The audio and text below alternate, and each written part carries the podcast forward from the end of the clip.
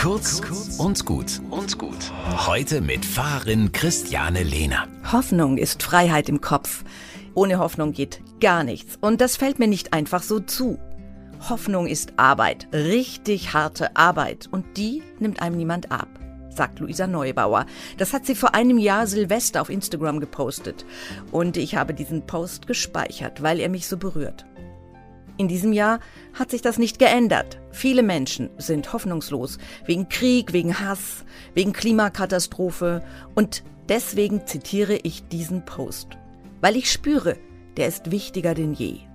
Hoffnung ist Arbeit und Hoffnung heißt, dorthin zu sehen, wo schon ganz viel Erfreuliches passiert, wo Menschen auf die Straße gehen und sich für Frieden und Gerechtigkeit, für Bewahrung der Schöpfung einsetzen, Warum zum Henker, sagt Luisa, sollte heute irgendwer glauben, dass wir nicht noch viel mehr erreichen können?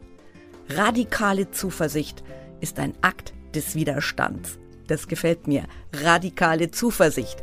Gegen die Resignation. Gegen diese Haltung, ich kann ja gar nichts machen.